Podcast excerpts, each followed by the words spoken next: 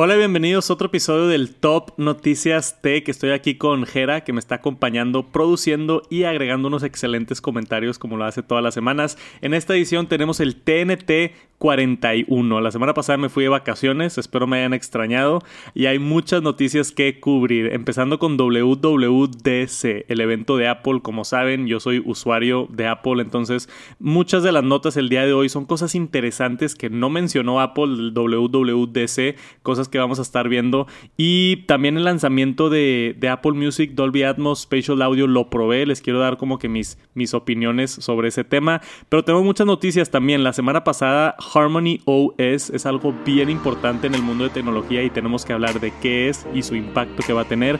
Una noticia interesante de WhatsApp, Philips Hue y mucho más. Quédense al pendiente, vamos a arrancar con el top noticias tech. Y la primera nota que vamos a ver es dónde están las MacBook Pros de 14 y 16 pulgadas M2 que tanto tuvimos rumores y tanto esperábamos en este evento. Yo personalmente estaba bien emocionado y justamente 3, 4 días antes del evento hice mi video de qué esperar de WWDC y lo que más estaba emocionado y lo dije en el video y ahí estoy lleno de una sonrisa, M2 MacBook Pro 16 pulgadas, la voy a comprar bien bañada, va a ser mi computadora principal. Sé que Jera, tú también estabas bien emocionado, ¿verdad? Sí, ya la estamos esperando, la verdad. Ya, o sea, yo también ya estaba por vender la mía otra vez, otra vez, porque ya la había cambiado por lo mismo. Ya la habías cambiado, sí. Este, y nada, nos quedamos sin nada. Nos quedamos sin, ¿cómo dicen? Sin Juan y las gallinas o el perro y la torta o algo así. no, como novia de rancho, ¿no? De que... Ya, ya, ya. Hay muchos dichos, alguno de esos, pero ¿dónde están? Es la pregunta. Y el día de hoy, este martes que es 8 de junio. Acaba de salir esta nota hace un par de horas que nos da algo de esperanzas o algo de información sobre qué pasó con esto, por qué no salió. Como dice aquí la nota, John Prosser se equivocó por completo. Es el segundo año que este vato se equivoca en el WWDC. Entonces, para mí, en mi libro, el siguiente año en WWDC, no le voy a creer nada a lo que diga John Prosser. Este, tuvo razón otros filtradores como Love to Dream y Mark Gurman que dijeron que no iba a venir hardware. Tenemos acá ahora un reporte de DigiTimes que ellos también habían dicho en un reporte anteriormente, hace como dos meses, dijeron de que, oye, la MacBook Pro 14 y 16 pulgadas van a venir al final del año y así como que nada, van a venir el WWDC. Pues tenían razón y sacaron otro reporte el día de hoy, DigiTimes, diciendo que entra la producción de estos de estas MacBook Pros en el tercer cuarto del año. ¿Tercer cuarto del año cuándo empieza? Pues estábamos diciendo ahorita, bueno, ¿cuándo empieza el tercer cuarto que sería? En... Tres meses, tres meses, en julio. Sí. En julio empieza la producción y es de julio hasta septiembre. Y dice que, no están seguros si van a venir en el tercer o el cuarto cuarto. Pero si empieza la producción en julio aproximadamente, eso que, quisiera decir, o yo creo que pues mínimo va a ser hasta septiembre. Sí. O sea, no creo que lo veamos ni en julio ni en agosto. han pasado cosas más extrañas, puede que sí, pero yo creo que lo mínimo que vamos a ver estas nuevas MacBook Pros va a ser en septiembre dependiendo de, de, qué suceda con la producción y si todo sale bien, pero supuestamente ahorita el siguiente mes en julio empiezan ya a, fabricar las máquinas, un par de mesecitos en que arreglan todo, septiembre, más tardar octubre, yo creo que ya deberíamos de tener estas nuevas MacBook Pros que hemos estado esperando. Entonces, nos tenemos que aguantar otros tres meses, ni modo, así está la cosa con rumores de Apple, a veces no se cumplen. Yo personalmente estoy bien decepcionado, pero ya llegará pronto. Y por mientras tengo mi iMac naranja que me va a estar acompañando en esta, en esta aventura. Ahí la tiene Jera, la iMac naranja. Ufa, pero bueno, esperemos a ver qué pasa. Como siempre, yo les aviso si es que cambia algo. E, es una actualización grande esto de la MacBook Pro. Pantalla mini LED, va a tener, quitar el touch bar, va a estar más delgado, otro formato, menos marcos, más puertos como HDMI. O sea, todos los rumores que ya hemos visto, estamos bien emocionados. Vamos a ver cuánto, yo creo, como dije, unos 3, 4 meses a lo mucho, deberemos de tener estas MacBook Pros. Yo los mantengo al pendiente. Y el día de ayer tuvimos ya el lanzamiento oficial de Lossless Music High Res Lossless Dolby Atmos y Spatial Audio en Apple Music. La nueva generación de sonido para Apple Music es una noticia muy grande Y yo ya lo probé, lo, lo chequé acá en Apple Music en mi iPhone y me di cuenta que ya aparecen unas playlists. No sé si. Ah, tú, no, tú eres de Spotify, ¿verdad? Sí, no, yo todavía no. Sí, ok, bueno.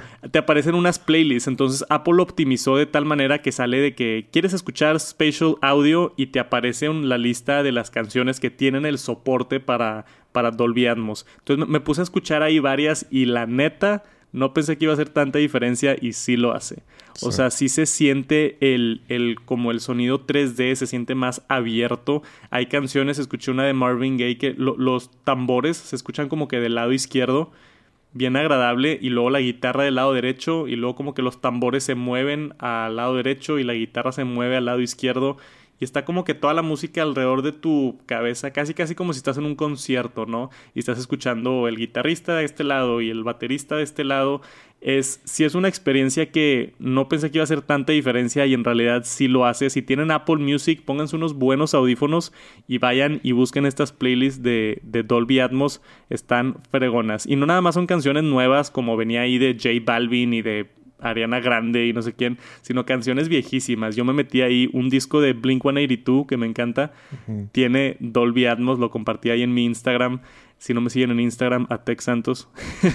Pero el, el, funciona muy bien, la verdad. Y esta nota que tengo aquí, Eric Q es uno de los acá de los jefes de Apple. Y él dice que escuchar spatial audio en Apple Music es equivalente a, a ver HD en televisión por primera vez. O sea, es, ese tipo de brinco monumental donde dices, wow, o sea, ya no puedo regresar a como se veía antes. ¿Tú te acuerdas la primera vez que viste una tele HD o no? Sí, sí, sí, cómo no. O sea, inclusive cuando veías este, pues tus videos caseros, o sea, de que un video casero grabado con tu cámara así viejita a un video así de HD, dices, wow, no manches. O sea, la diferencia está astronómica. Posiblemente cuando brincamos, o sea, no sé, que usabas el DVD y brincaste Blu-ray. Ya. O sea, estás o sea, para mí es astronómica. Digo, no me imagino, quiero probar a ver si al rato me prestas ahí tus audífonos. Sí. Para probar, eh, porque estoy indeciso si me brinco ahora a Apple Music. Ya. Este, pero yo creo que sí vale la pena con lo que comentas, pues sí.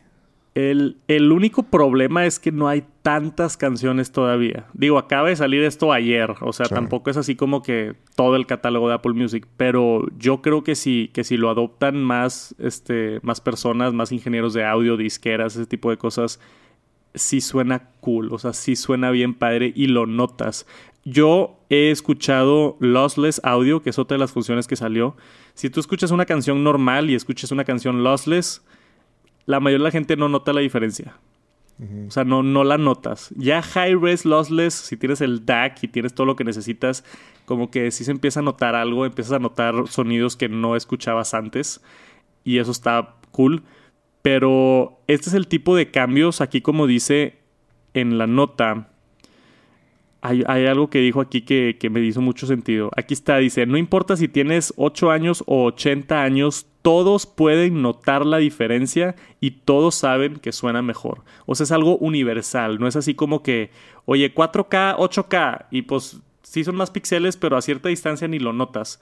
Este es el tipo de funciones de Spatial Audio donde todo lo notas. O sea, si tú le pones a tu abuelita una canción sin Spatial Audio y luego se la pones con Spatial Audio, va a decir, wow, o sea, sí está muy diferente sí, sí, sí, ese, sí es ese tipo de cambio que está bastante agradable y se siente como la nueva generación de música y no es nada más por Apple fanboy, sino digo aquí las verdades. Lossless lo probé también y como dije, no se nota mucho. No tengo el equipo para probar high res lossless, probé nada más el lossless normal, porque ya sabes que hay diferentes tipos de... Es un desmadre, hay diferentes tipos de, de lossless. Probé el normal y no se nota, se nota muy poquito la diferencia. O sea, yo que, que, mezclaba música y producía música, le sé un poquito al tema y a los beat rates y todo, como que sí hay más información en la canción y lo puedes llegar a percibir en ciertas áreas pero nada como Spatial Audio. Spatial Audio lo reconoces así y, lo puedes notar ahí abajo porque dice Dolby Atmos en, las canciones. Sí vale mucho la pena. E, esto que, está haciendo Apple creo que es un gran paso hacia adelante y vamos a ver si lo empiezan a adoptar más, más personas, pero les recomiendo que lo vayan a probar si es que tienen Apple Music y si no, creo que tienen todavía los tres meses gratis, ¿no? Digo, sí lo manejan. Yo ya, yo ya los usé, entonces ya me quedé sin nada. Pero creo que tienen tres meses y creo que hay otra, otra, ¿cómo se llama? Eh, para contratar el Apple One. Ah, sí. Te dan un mes más para probar el Apple One. Entonces es el que yo estoy esperando para que se Ah, junten más canciones y probar ese mes. Ya. O sea, con el servicio de Apple One te incluye un mes, mes gratis. de Apple Music. Ajá. Ya. Vale la pena probarlo. Digo, como dije, el único problema ahorita es que no hay tantas canciones, pero Apple hizo un buen trabajo porque te metes a Apple Music y luego luego dice, Sí. este, escucha aquí el nuevo Spatial Audio y te pone todos los álbums que tienen el soporte de Spatial Audio, que sí se ven como bastantes, pero seguramente tu artista favorita pues no va a estar ahí, o sea, no Sí. fa- falta todavía que lo adopten más personas, pero hasta ahorita he quedado bastante impresionado con, con Spatial Audio. Y hay muchísimas cosas detrás de las escenas con iOS 15. Estoy trabajando en un video sobre todo lo escondido que no anunció Apple. Ese video va a venir en Tech Santos. Pero hay un par de cosas que, que quería mencionar aquí en el podcast, empezando por esto, que es iOS 15 Built-in Password Authenticator. Si tienen toda su seguridad en el Internet, deberían, si es que no lo hacen ahorita, utilizar una aplicación de, ¿cómo se dice en español? Au- autentización. Autentificador. Autentificador. Pues sí. Uh, qué bueno que te tengo aquí, Jera. Autentificador. Está buena esa palabra. Este es ese tipo de, nada más para armar el two-factor authentication, ¿no? El, el verificar de dos pasos. Si cada vez que yo me quiero meter a una cuenta en un dispositivo extraño, me pide un código, yo entro a mi aplicación, yo utili- utilizo Authy, pero también muy popular está Google Authenticator, donde simplemente te muestra un código, verifica que eres tú y ya, puedes entrar a tus cuentas. Apple acaba de hacer uno. Apple no tenía una aplicación que hacía esto y iOS 15 incluye uno construido directamente dentro de iOS 15. Y esto es bien interesante porque básicamente pues ya no va a tener uso Google Authenticator y Authy si es que funciona como funciona. Yo todavía no lo pruebo, a pesar de que ya estoy probando iOS 15. Estoy emocionado de, de- de ver si funciona bien, porque yo lo utilizo mucho. Y eh, eh, lo, lo que me da miedo es que está en los ajustes de Apple. O sea, te tienes que meter a los sistemas más o menos ahí por el Keychain Manager, ese tipo de... Se pone un poquito complicado, no es como que una aplicación por separado donde lo puedes hacer, pero existe la funcionalidad y es de esas cosas que no entiendo por qué no anuncian en el evento. O sea, e- e- es algo grande. Two Factor Authentication creo que es algo importante y Apple que lo está incluyendo de- debería de haber hecho más noticia. Por eso lo traigo aquí al, al TNT. Tú no utilizas uno de estas aplicaciones, ¿verdad? No, fíjate que lo único que utilizo así de seguridad se le puede llamar es cuando te manda el mensajito de texto, ¿no? O en WhatsApp pones ahí de que seguridad y que cada cierto tiempo te pide el código y lo pones ahí. Pero no sabía, no, fíjate que hasta ahorita no sabía cómo, funcion, cómo funcionaban realmente esas aplicaciones Ya. y no le veía la utilidad, pero sí, sí vale la pena tenerlo, yo creo. E- Es nada más una medida de seguridad y, y bueno, yo que soy bien cuidadoso con mis cuentas en línea y todo, me aseguro que todo esté en orden, mis cuentas personales, de Tech Santos, de todo. O sea, no- nadie se puede meter a una de mis cuentas. Aunque encuentren mi contraseña o me hackeen mi contraseña, necesitan también el código aparte que se está cambiando. Es como un token, se cambia cada 30 segundos el código. Entonces, ayuda y te da mucho más protección para no para que no te hackeen o no perder información. Y la otra ventaja que dice aquí en el artículo es que pues va a funcionar en el ecosistema de Apple. Entonces, supuestamente se te va a poner automáticamente, así como se llenan las contraseñas de Siri y ese tipo de cosas, pudiera ser como que un poquito más fluido en vez de meterte a la aplicación, agarrar el código, ponerlo y todo y esto. Nada más que no sé cómo lo va a explicar Apple. Yo estoy esperando algo de información. Y si no lo voy a probar y por supuesto que les aviso cómo funciona. Y una de las cosas más increíbles, creo que fue lo que más me gustó de WWDC, fue el demo que hizo Craig Federici de Universal Control. Esta nueva función que tenemos por acá en Mac OS, que te permite, bueno, Mac OS y iPad OS, que te permite utilizar todo tus dispositivos y controlarlos todo desde todos sus mouses, teclados y cualquier tipo de accesorio que, tengas conectado. Está impresionante, pero, o sea, otro nivel fue para mí lo mejor del evento de WWDC y está increíble a lo que hemos llegado, el pico así de ecosistema de Apple, o sea, al punto donde AirDrop, que es increíble, ya ni siquiera necesitas AirDrop, de lo fluido que están conectados tus dispositivos. Este, esta cosa que pues ahorita está en beta y todo, este, la manera en la que funciona también está bien interesante porque detecta, y no sé cómo funciona todavía, no tenemos nada de información de tecnología, si es Bluetooth, si es Wi-Fi, que si está utilizando el chip U1 no sé qué está pasando, pero tú colocas una iPad al lado de tu Mac, así como está en la fotografía. Entonces, el iPad, si tú estás en la laptop, el iPad lo pones en el lado derecho y la Mac detecta que el iPad está en el lado derecho. Automáticamente, sin que tú le piques a nada, el, el iPad ya detecta la Mac detecta que está el iPad al lado. Entonces, al momento que tú muevas el mouse hacia el lado derecho, funciona como pantalla extendida y mágicamente aparece tu mouse en el iPad. Y no nada más eso, puedes agarrar una fotografía y draguearla y tirarla en la MacBook y funciona como magia. Tengo acá el video, vamos a ver el demo que está haciendo acá Craig Federici para que vean de lo que estoy hablando. Yo quedé asombrado con esto. Si no le pusieron atención a la presentación, vean esto aquí cómo funciona. Tenemos a Craig dándonos la explicación y tiene ahí la, su MacBook y el iPad. Agarra una fotografía del iPad utilizando el trackpad de la MacBook, la arrastra y la suelta dentro de la Mac. Y funciona excelente.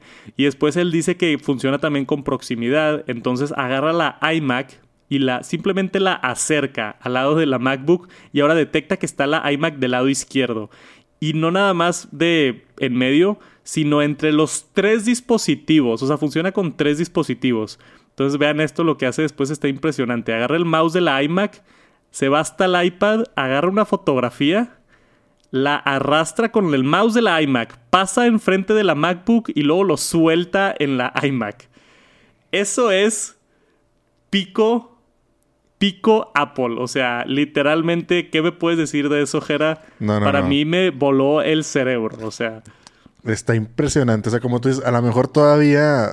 Digo, ahí como vimos el ejemplo, se ve como que si ocupas tener la proximidad, ¿no? O sea, vimos que, que sí lo acercó. O sea, a lo mejor dices tú, sí, sí, tiene que ver algo con el chip uno, este, todo eso o sea, no sé, tiene infinita, o sea, son posibilidades infinitas como tú dices, como, oye, te quiero pasar un archivo, acercas tu laptop y te lo paso de mi mouse, te lo paso a tu, o sea... Sí, o, sea, e, es a lo que voy que, o sea, antes era, te quiero pasar un archivo y el ecosistema de Apple es tan bueno que, bueno, este, pásamelo por AirDrop y pones la laptop ahí al lado y AirDrop.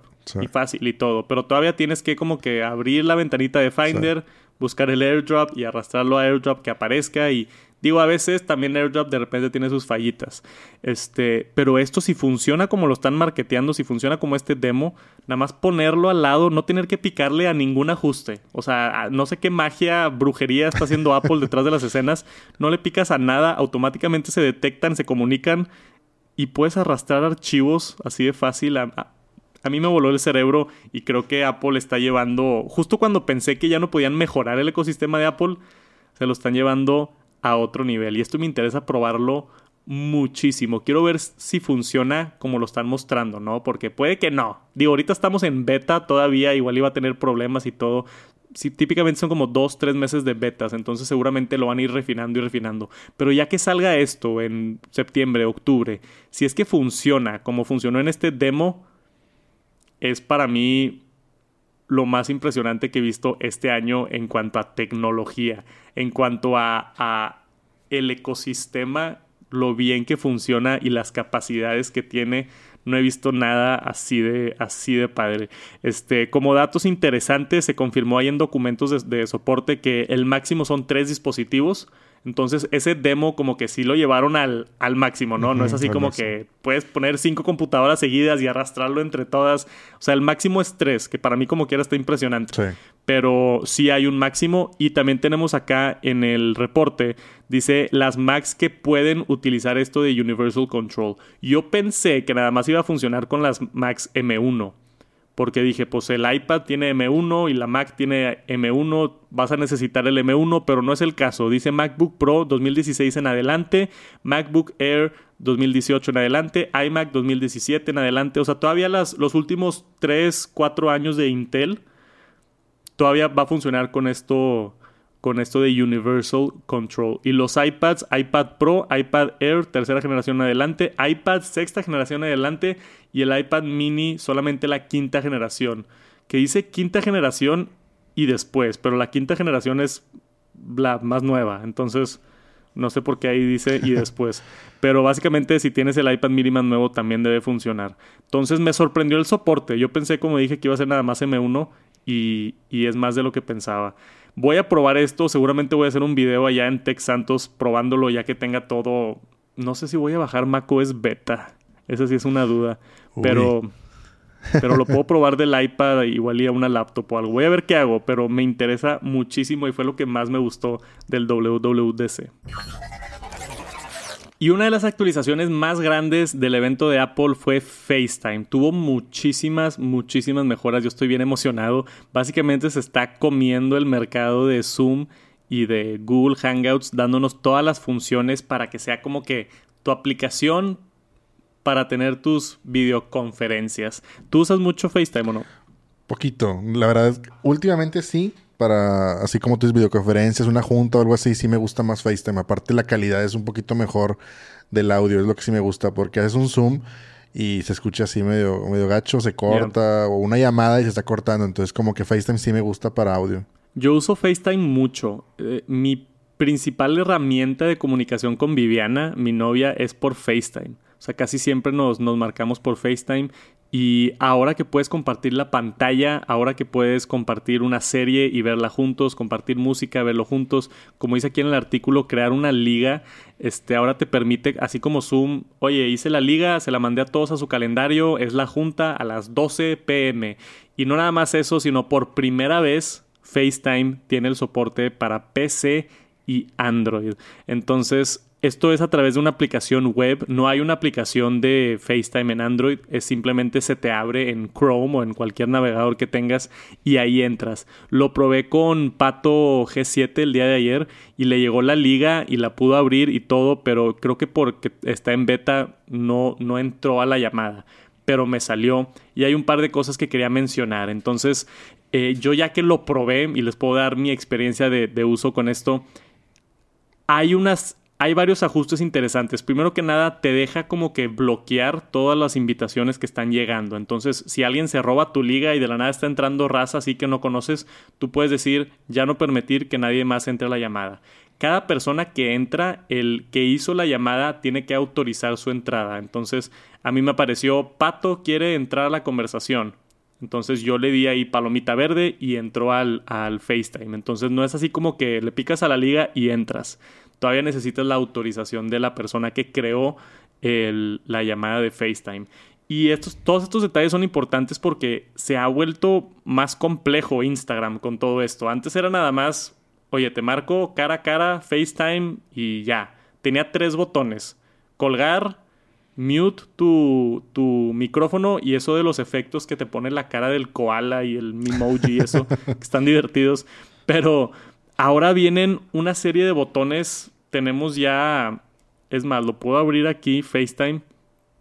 Tenemos botones de, de crear nuevo FaceTime, crear enlace. Tienes un calendario con todos los ajustes de, de lo que vas a estar haciendo y podemos ver acá en el artículo para que lo vean tenemos todos estos botones en la parte de arriba donde puedes compartir audio, donde puedes este, apagar y prender la cámara, apagar y prender el micrófono. Eso de apagar y prender la cámara también es nuevo, antes no se podía hacer. Entonces tú puedes apagar tu cámara en caso de que no quieras que, se esté mostrando. Antes tenían algo que era FaceTime audio, entonces llamabas nada más por audio, pero creo que ahora ya todo es la misma aplicación. Este, y puedes escuchar contenido juntos, como está aquí en, en, Apple Music, o ver Disney Plus juntos. Netflix no creo que tenga el soporte, pero ya veremos más adelante.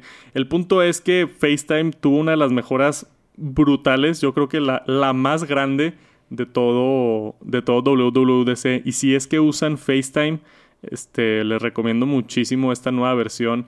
Para mí siempre tiene más calidad, se me caen menos las llamadas, como tú dices. Este, el audio, yo no lo había notado, pero tienes razón, el audio típicamente sí es mejor que, que otras aplicaciones. Y ahora que funciona con gente fuera del ecosistema de Apple, si quieres hacer un FaceTime antes con la familia y tienes ese primo que tiene un Android, pues no se podía. Sí. Pero ya se puede y eso es un paso grande, ¿no? Entonces, oye, vamos a hacer una llamada a toda la familia y ocho personas tienen iPhone y tres no, pues les mandas la liga y se meten desde su Android sin problema. Y eso para mí también ayuda muchísimo a esto nuevo de FaceTime. Y después tenemos algo que todos, todos en Latinoamérica hemos estado esperando. WhatsApp. WhatsApp va a tener la habilidad de tener hasta cuatro sesiones en diferentes dispositivos. Jera, ¿cómo te sientes? Híjole, o sea, me guardé el comentario fuera del aire para decírtelo ahorita, güey. O sea, es, es lo más Ay, no quiero decir palabras malas, pero es lo, mejor que ha pasado, güey, que WhatsApp te deje meter cuatro dispositivos. Aunque sea dos, güey. O sea, usar el iPad, sí, aunque sea nada más uno más. Sí, o paro. Exacto. O sea, la laptop, el iPhone y el iPad, por favor. quieres hablar con alguien y tienes de que, oye, te mando un archivo y por Telegram o cosas así. Por favor, WhatsApp. Y esto no es así como que un rumor así urbano, como ya lo habíamos escuchado antes. Y esto es una entrevista que tuvo Mark Zuckerberg, el CEO famoso de Facebook, y el jefe de WhatsApp que se llama Will Cathcart, creo que lo pronuncié bien, este, donde ellos mencionan que ya están trabajando en esto y en las siguientes dos meses vamos a ver ya multi-device support, al menos en versión beta. Pero esto ya nos confirma directamente el jefe de WhatsApp, oye, lo estamos trabajando y viene pronto. Ya no es rumor, ya no es nada, esto va a suceder en los siguientes meses y yo estoy emocionadísimo porque eh, Telegram, o sea, usas Telegram, yo tengo Telegram en el iPad y en el iPhone y en la Mac y todo se sincroniza perfectamente y si me llega un mensaje lo contesto donde quiera y no hay problema.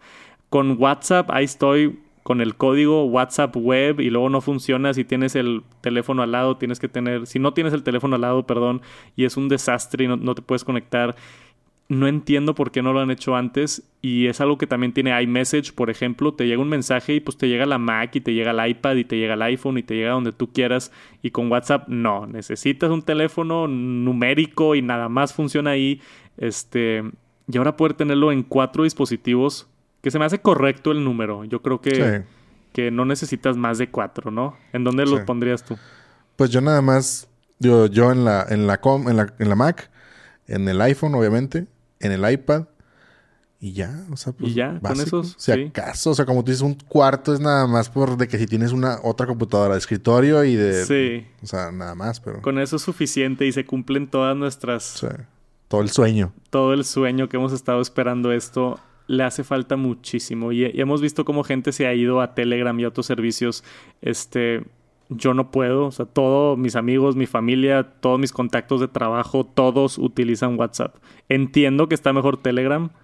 Entiendo que está mejor Signal. Entiendo que hay aplicaciones mejores, pero no vas a convencer a toda una nación a cambiarse a, a, otra aplicación. Entonces, este tipo de cositas nuevas que están agregando bien por WhatsApp, a pesar de que van tarde, creo que era esencial y por fin lo vamos a ver. Y después tenemos este notición en el mundo de tecnología, específicamente el mundo de softwares, que ahora yo creo software es mucho más importante que hardware en la era donde vivimos. Y hemos tenido un creo que se dice duopolio, si no me equivoco. esa palabra existe en inglés, no sé si existe en español. Básicamente un, un, no un monopolio, sino un duopolio, que hay dos empresas que tienen todo el margen. Y en este artículo que tenemos por acá, nos menciona que iOS y Android tienen el 99.9 del mercado de sistemas operativos móviles. 99.9. Y ni siquiera sé qué es el, ese punto 01, no tengo idea. pero nada más hay dos. O tienes iOS o tienes Android. No existe otro. O sea, es, es como es y es como ha sido los últimos 10 años. Y yo sí me lo he preguntado de, pues, ¿por qué no hay otro?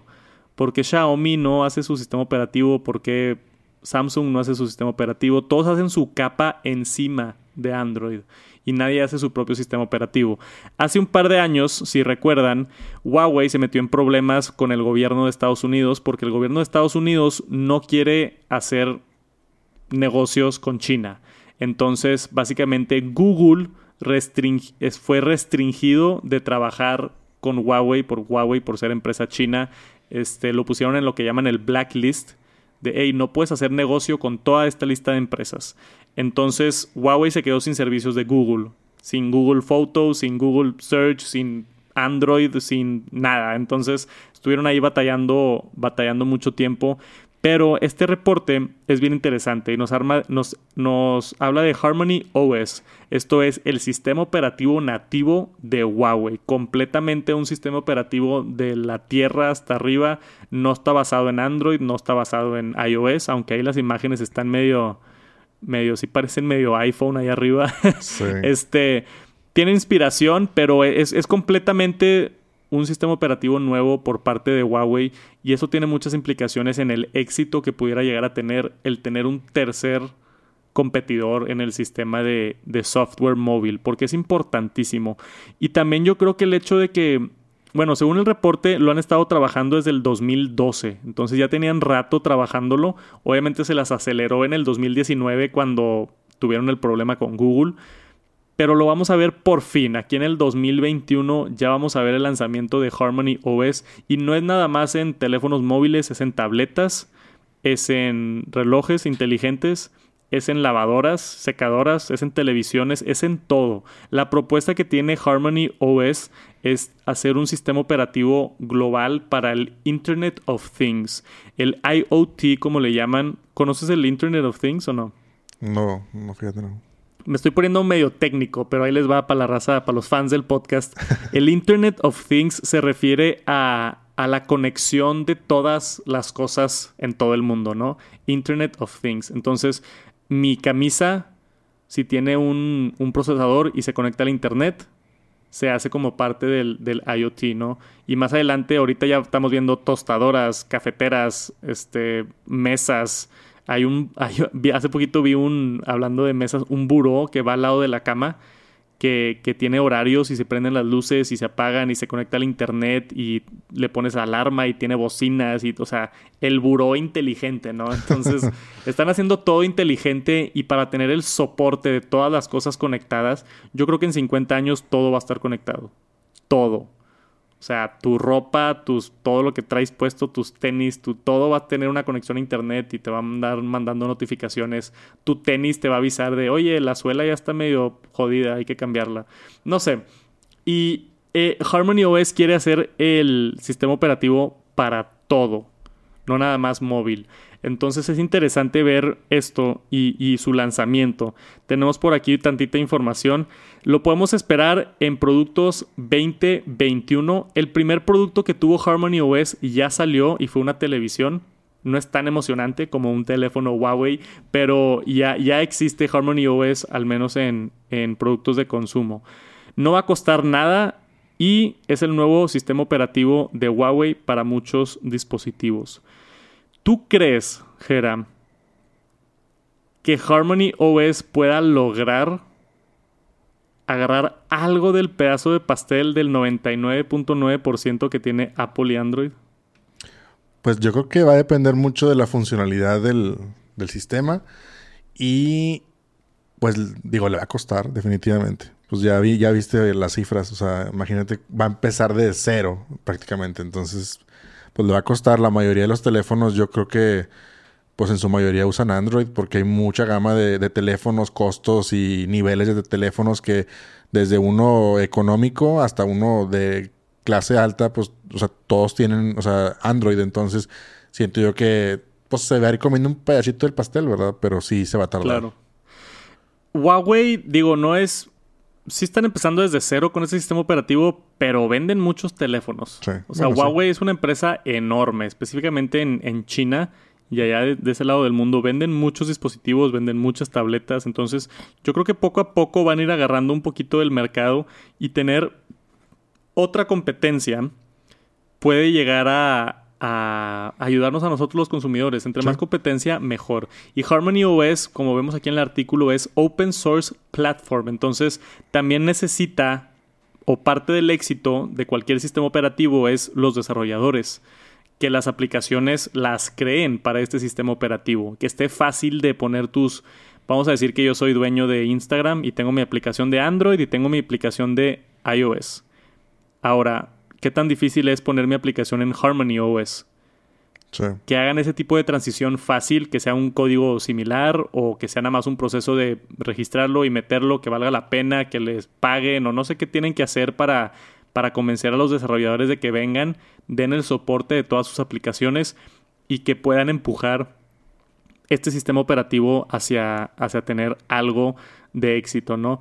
Y también a mí se me hizo interesante, nunca sabemos, igual en algún futuro, Xiaomi o Samsung o no sé, TCL, hay muchas empresas de teléfonos que digan, oye, ¿sabes qué? En vez de Android le voy a poner Harmony OS a mi teléfono. Ahí yo creo que es cuando daría el brinco grande, ¿no? Exacto. Que otra empresa lo adopte, así como han adoptado Android. Igual y lo pueden incentivar haciéndolo más barato de, ¿sabes qué? Si le pones Android, si yo soy Alcatel y le quiero poner Android a mi teléfono, me cuesta 3 pesos. Pero si le quiero poner Harmony OS, me cuesta un peso. Y está muy similar y ya tiene las mismas aplicaciones y incluso hasta hay gente que le gusta o así. Pues podemos empezar a ver como que una revolución de sistema operativo. Obviamente Apple está en su propio campo, ellos juegan solos, ellos no juegan con nadie más. Apple, Apple es Apple, pero todo el otro mercado de miles de empresas de, teléfonos o que crean software, que crean sistemas operativos móviles o cualquier tipo de cosa, como dije, lavadoras, secadoras, todo. Harmony OS se quiere meter en todos lados y con el poder de China, yo creo que va a ser una potencia fuerte. Entonces, hay que esperarlo. ¿Tienes algo que quieras agregar o no, Jera? No, no, no. Está muy bien. Vamos a esperar. ¿Está muy bien? vamos a esperarlo. Venga, vamos a esperar Harmony OS. Si tenemos cualquier tipo de actualización, como siempre, los mantenemos informados en el Top Noticias Tech. Y para los fans de Philips Hue, como lo soy yo, que tengo casi todo mi recámara y estudio lleno, repleto de luces de Philips Hue, este, tenemos una nueva aplicación y es una actualización grande. Todo un rediseño de la app Toda la interfase se ve diferente, completamente nuevo, nuevas funciones. Tenemos aquí más o menos cómo se ve. Se ve mucho mejor. No sé si, si utilizan... Tú no utilizas Philips Hue, ¿verdad, Jera? No, fíjate que no. Sí me han gustado los, las luces, pero no me he hecho... Tengo que aventarme a todo el ecosistema completo, entonces... Ya.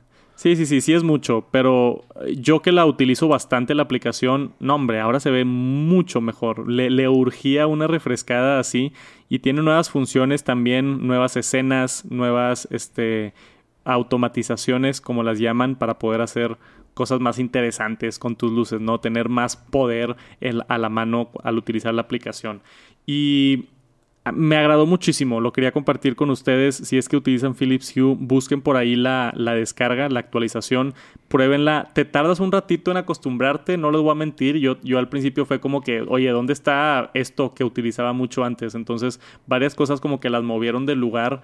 Y así sucede cuando hay un cambio tan grande de interfaces. Te tienes que acostumbrar, pero creo que vale la pena acostumbrarse. O sea, sí creo que, creo que que, vale la pena. ¿A ti te gusta cuando cambian ese tipo de aplicaciones así por completo? Sí, yo sí soy bien fan de, bueno, como te decía en eh, ayer, creo que te decía, de que soy bien fan de actualizar aplicaciones. Entonces, sí me gusta cuando actualizo, o sea, de que leer, de que, que cambió en la aplicación y ahí estás probándola. Yo sí soy fan de eso. Ya, e, e, es como la, la... Es que hay gente que resiste el cambio, ¿no? Sí. Que les cambias algo y es, no, no puede ser, este, estaba mejor como yo lo tenía y ya estaba acostumbrado y ahora me tengo que aprender todo esto nuevo. A mí, por lo general, hay veces que no, con cambios que no estoy de acuerdo, pero este tipo de cambios sí me gustan y creo que le urgía a Philips Hue. Entonces, si utilizan Philips Hue, vayan a descargar esta nueva versión, vale mucho la pena. Y buenas noticias para los diseñadores gráficos Adobe, así como lo prometió hace un par de meses, acaba de abrir el soporte nativo para muchas aplicaciones a que funcionen en Mac con M1 o específicamente Mac con procesador de Apple, ¿no? Ya que tengamos el M2, el M3 y lo que sea, ya va a correr mucho mejor. Tenemos aquí la nota de Mac Rumors.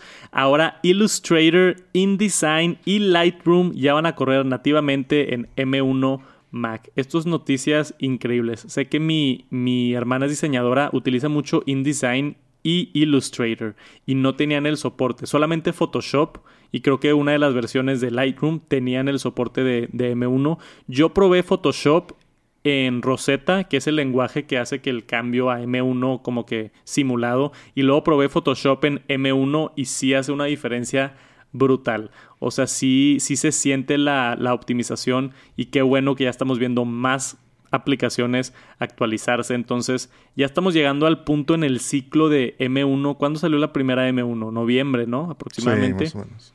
O sea, ya llevamos unos seis mesecitos, igual y siete meses, ocho con M1. Entonces ya estamos viendo la actualización de aplicaciones profesionales y, demás. Entonces yo creo, y lo dije cuando salió el M1, esto de, procesadores de Apple, si eres alguien profesional, igual y sáltate la primera generación porque faltaba este tipo de noticias, ¿no? Faltaba que actualizaran las, las aplicaciones. ¿Tú utilizas algo de esto o no? Fíjate que Lightroom sí sí lo uso. Yo usaba la versión, esa es la clásica, la versión, pues la Lightroom normal, que es la que se, sincroniza con la nube y todo eso. Es la que estaba usando y jalaba muy bien. Usé también Photoshop, que como dices, sí está impresionantemente rápido, o sea, la versión M1. Y pues ahora con el Lightroom Classic, pues vamos a ver, digo, también tengo ahí proyectos viejos que, que tengo que usar sobre Classic y, y pues a ver cómo funciona Sí, e, es este, dice aquí, Creative Cloud en promedio son 80% más rápido en M1 comparado a las de Intel. Sí, y de hecho yo nada más, la que estoy esperando que uso más es Premiere, que también tengo archivos ahí viejos que tengo que usar de repente. Sí, falta que After Effects también. También After. After Effects estaría buena esa actualización. Ahí vamos, poquito a poquito. Este, 80% no es, no es broma. Es, no, es un chorro. Es un chorro. Sí se siente si te dicen de que hay un 15% más rápido, pues igual y no lo notas, pero 80% más rápido, sí vale la pena la actualizada M1. Este, y también quería mencionar yo, ahí en la, en la iMac que tú estás usando, el día de ayer tuve que bajar Chrome, no tenía Chrome instalado para, para lo del podcast que grabé. Me, me pedían utilizar Chrome, entonces bajé Chrome y se me hizo bien interesante que al momento donde se bajó me salió un anuncio que decía ¿Quieres utilizar Chrome Intel o quieres utilizar Chrome Apple Silicon? Y fue como que, wow, qué cool que me dan la, opción. Y obviamente es haciendo la iMac M1, pues escogí, quiero Apple Silicon, ¿no? Quiero la versión optimizada de Chrome. Entonces Chrome también tiene M1 y lo estamos viendo más adoptado en, en diferentes aplicaciones yo nada más estoy emocionado por el futuro. Ya que llegue M2 y tengamos todas las aplicaciones actualizadas a, poder utilizarse con esta nueva arquitectura de Apple, no hombre, creo que la competencia se va a quedar muy, muy atrás. Pero ahí lo tienen. Si utilizan cualquiera de estas aplicaciones, ya están disponibles para M1 Mac. Y hace rato que no hablábamos del ecosistema MagSafe que introdujo Apple con el iPhone 12. Mophie es una de las empresas pues más reconocidas de accesorios, baterías, hacen muchos tipos de accesorios para iPhone. Acaban de sacar toda su línea compatible con MagSafe y tenemos muchos, muchos dispositivos interesantes por acá incluyendo el del carro, donde tú lo conectas al, carro y lo puede tener una carga inalámbrica, entonces lo puedes utilizar con carga inalámbrica o sin carga inalámbrica en el carro. Hay un stand ahí también con carga inalámbrica. Tenemos la, la batería esta que fue la que más me interesó a mí. Creo que se llama la, ¿cuál es? Snap Plus Wireless Charger, creo que es esta. Entonces se, se pega magnéticamente con MagSafe atrás de tu teléfono y carga inalámbricamente tu iPhone 12. Entonces, esto es como que el sueño de MagSafe que estábamos esperando, ¿no? No tienes que conectar una batería, nada más se pega magnéticamente en la parte de atrás del iPhone y es una batería externa y funciona y te está dando batería y lo puedes seguir utilizando el teléfono y todo. Se lo quitas, lo cargas, si lo necesitas, se lo pegas en la parte de atrás, ¿no? Es como una batería externa que se pega a la parte de atrás de, de tu iPhone. ¿Te, ¿Te interesa alguno de estos productos? Pues actualmente no tanto porque no tengo el 12, me lo salté, pero ya estoy esperando que salga el 13, ahora sí, ese ya es el que... O sea, ya que tengas un teléfono con MagSafe. Sí, exacto, sí, no digo, definitivo, si tuviera yo ahorita el 12, 12 Pro, bueno, yo me compré el 12 Pro Max como el tuyo, entonces... Claro. Este, ahorita me lo salté, pero definitivamente, o sea, el del carro, el de la batería, como tú dices, es básico, o sea, súper padre tener de que en lugar del cable le pones la batería, te lo pones en la bolsa y se está cargando. O sea, no tienes que tener el cablecito ni nada. E, e, es el ecosistema como que lo que yo creo que era la visión de, de Apple. De tener, llegar al carro, colocar tu iPhone. Así, pum, y se pega magnéticamente. Te bajas del carro, te lo llevas, llegas a tu casa, lo pones en un stand magnéticamente, lo quitas, entonces es, ese tipo de ecosistema que hemos estado esperando. Ya hay muchos accesorios de MagSafe, Mophie son es la primera línea que, que saca, pero creo que lo hicieron muy bien con su nueva línea este que se llama Snap. Es como que todos los productos se llaman Snap, acá los podemos ver todos los productos este, y, las diferentes cosas que hacen. Está interesante, si tienen un iPhone 12, si tienen un dispositivo con MagSafe, ahora tenemos todavía más opciones con esto de Mophie. Y la semana pasada, cuando también estaba de viaje, salió esta nota interesante y quería tocarla aquí en el, en el TNT.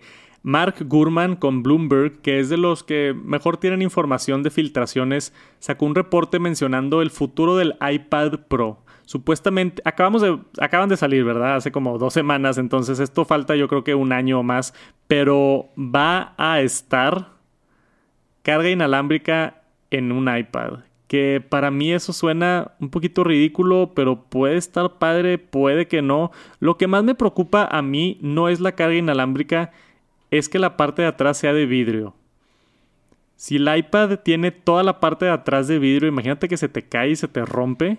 Sí, no, ¿cuánto te va a costar cambiarlo? O sea, o sea el, pantallón así de vidrio por la parte de atrás, este, a, mí me preocupa muchísimo eso. No sé si, no sé, ¿tú, ¿tú en qué situación verías cargar tu iPad inalámbricamente? Pues no, la verdad no le veo función. La única, así como decir, bueno, pero pues es nada más quitarte un poquito de trabajo. O sea, el tener un stand lo dejas así, lo estás usando, o sea, como el, el keyboard, lo dejas, está cargando, lo quitas, o sea, no usar simplemente el cable, pero pues es nada más quitarte el trabajo de conectarlo. Claro. Pero así como que, no sé, ponerlo en la mesa y que se cargue como el iPhone, pues no. Dice específicamente que, bueno, el reporte que están probando el sistema de MagSafe. O sea, no, obviamente no quieren como que toda tener la misma línea de, de MagSafe. Pero pues MagSafe es un círculo como de este tamaño, ¿no? Entonces no sé si va a estar si está del mismo tamaño que MagSafe en el iPhone, en un iPad, pues va a ser nada más básicamente alrededor del logotipo. Entonces, yo no creo que sean imanes suficientes para, no sé, para ponerlo en un stand o algo así como se para en el Magic, que ya tiene, ya lo carga. O sea, ya tiene el Smart Connector, ¿no? Tiene atrás tres pins que se conectan y le da batería. No inalámbricamente, sí está tocando ahí cuando lo conectas a la, a la funda, pero ¿Qué diferencia hay si le ponen MagSafe? O sea, yo estoy bien con el Smart Connector, ¿no? Sí, sí, sí. No, no hay mucha necesidad, en mi opinión. Este, más interesante que eso en este reporte mencionan también el iPad mini. He hecho videos de rumores del iPad mini, creo que es de hace como año y medio, dos años. El iPad mini que todos pensamos que iba a venir y no vino, se espera otra vez se espera que pronto vamos a tener el, el famoso iPad mini 6 sin marcos, o bueno, con pocos marcos, sin Touch ID, probablemente Touch ID yo creo que como el iPad en la parte de arriba, no creo que le pongan Face ID, pero es el iPad mini que todos están esperando. Mark Gurman dice que Apple está trabajando en él, que no sabe cuándo va a venir, pero que definitivamente sí lo están contemplando para un lanzamiento próximo. Ni siquiera nos dan fechas, es lo más chistoso de todo. No es así como que, porque a veces te dicen de que no, pues 2022, ni siquiera dice 2022, dice nada más, están trabajando en el iPad mini y... Y ahí te ves, a ver cuándo sale. Pero ahí lo tenemos, tantita información de los futuros iPads. Si están emocionados, dejen su like. Y eso es todo en esta edición del TNT 41. Gracias por acompañarnos, gracias a Jera por estar por acá otra semana. Y nos vemos la próxima semana con más noticias de tecnología. Espero lo hayan disfrutado. Si lo están viendo el video en YouTube, échenos la mano. Ya estamos cerquita de llegar a los 10k, ¿eh? Súper cerca. Estamos cerquita de llegar a los 10k. A ver si con este episodio podemos empujar esa barrera y llegar a los 10.000 suscriptores. Dejen su like. Si están por allá en Apple Podcast y Spotify, dense la vuelta a suscribirse, aunque ni los vean en YouTube. Nos ayuda muchísimo la suscripción. Gracias por acompañarnos. Nos vemos la siguiente semana en el TNT 42, que 42 es uno de mis números favoritos, ¿eh? entonces Ándale. va a estar especial, especial el TNT de la siguiente semana. Nos vemos pronto, gracias por acompañarnos. Peace.